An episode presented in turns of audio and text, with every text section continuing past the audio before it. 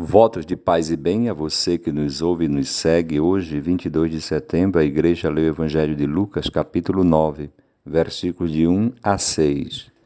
Convocou os doze e lhes conferiu poder e autoridade sobre todos os demônios e para curar doenças.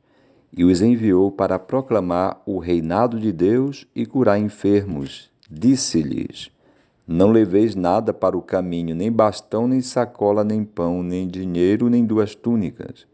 Na casa em que entrardes, permanecei até partir. Se não vos receberem ao sair da cidade, sacudi o pó dos pés como prova contra eles. Quando saírem, percorram as aldeias anunciando a boa notícia e curando por toda parte. Muito bem, meus irmãos e irmãs, o Senhor hoje convoca os doze e os doze são chamados a ir em missão juntos. Aqui a nota importante. Nosso Senhor está dizendo que a verdadeira missão da igreja, a verdadeira missão do cristão, ela é realizada em comum.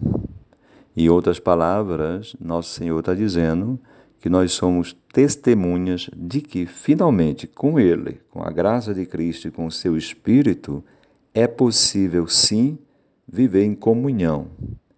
Muito bem, e esta potência da comunhão é capaz de ter autoridade contra os demônios. A palavra é, demônio, ela na origem hebraica é Satã, que significa o divisor, que é o contrário de comunhão.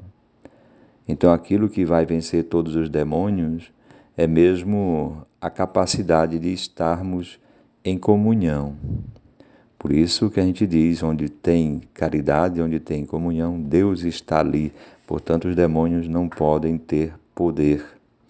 E depois, para curar todas as doenças. No contexto total do Evangelho, a gente associa isso à capacidade da gente escutar, porque é a palavra que nos cura. Não é um, um ato mágico a cura de Cristo.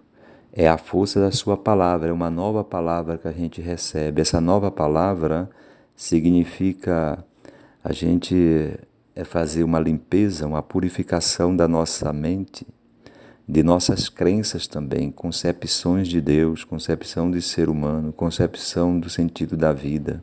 Tudo isso adoece o ser humano no corpo e na alma, e muitas vezes estamos doentes no corpo também por isso. Muito bem, o certo é que nosso Senhor dá esse poder a esta comunidade, a esses doze, e eles têm, essa comunhão criada tem poder imenso. E anunciar, portanto, que o reino de Deus chegou. Curar os enfermos significa colocar a pessoa de pé. A palavra enfermo significa isso, prostrado. E o contrário disso, curar os enfermos, é deixá-los de pé. E quando nós estamos de pé, ou em pés, significa minha face encontra a sua face. É a nova, a nova condição do ser humano, capaz de se comunicar. Nosso Senhor pede para não levar nada para o caminho.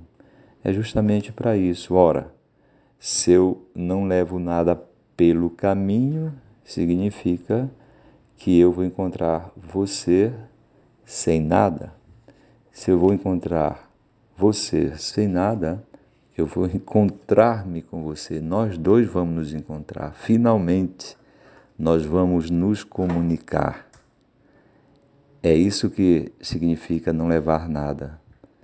É justamente para eu me oferecer, eu entrar em comunhão com você. Eu não tenho outra coisa para oferecer a não ser a minha presença, o meu nome a minha realidade e finalmente nós vamos criar comunhão, vamos nos conhecer.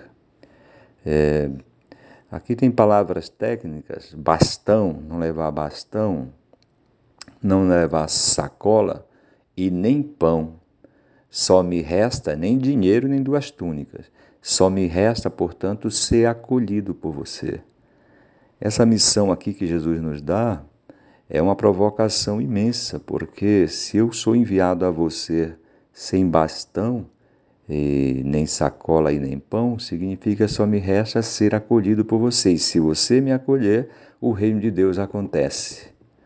Então, nós podemos imaginar aqui o grande projeto de Deus para a humanidade, que realmente as pessoas se encontrem. E para a gente se encontrar, a gente precisa se desarmar. É só desarmados que iremos nos encontrar. Este é o grande sonho de Jesus como missão. Pessoas que vão ao encontro de outras pessoas no nome de Cristo.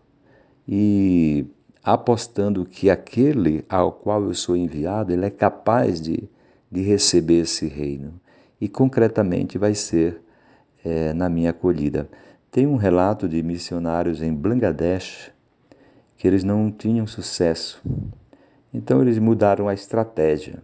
Eles não conseguiam converter ninguém, digamos. Né? Eles disseram: Pois agora nós vamos percorrer sem nada as vilas e praças e ruas. E começaram a percorrer. E aí alguém perguntou: Você está com sede? Tome água. Outro perguntou: Você está com fome? Tem comida. Você está sem dormir? Deite aqui. E ali nasceram as primeiras comunidades cristãs, como em Moçambique também. No período colonial não se conseguia comunidades cristãs, mas quando veio um regime anticristão, um regime é, ligado ao ateísmo, aconteceu justamente, nasceram as comunidades cristãs, porque os missionários ficaram desprovidos. E aí precisaram da acolhida dos nativos. E ali nasceram as primeiras comunidades cristãs. Então, Nosso Senhor está tá pedindo que a gente faça esse encontro. Né? Depois, na casa em que entrardes, permanecei até partir. Ora, para eu entrar numa casa, eu tenho que deixar a minha casa. Portanto, é, um, é uma saída de si né, que Nosso Senhor exige. E, e só assim que eu vou entrar na casa do outro, significa que eu vou entrar em comunhão com o outro, porque eu estou no espaço do outro. É, é um movimento interessante essa provocação de Cristo. Né?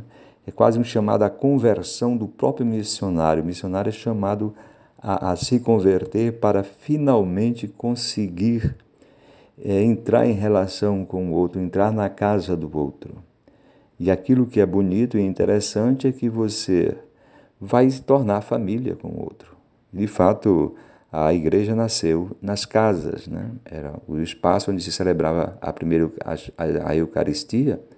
É, a Eucaristia era celebrada nas casas. Era lugar mesmo de aconchego, de, de conhecimentos, de encontro.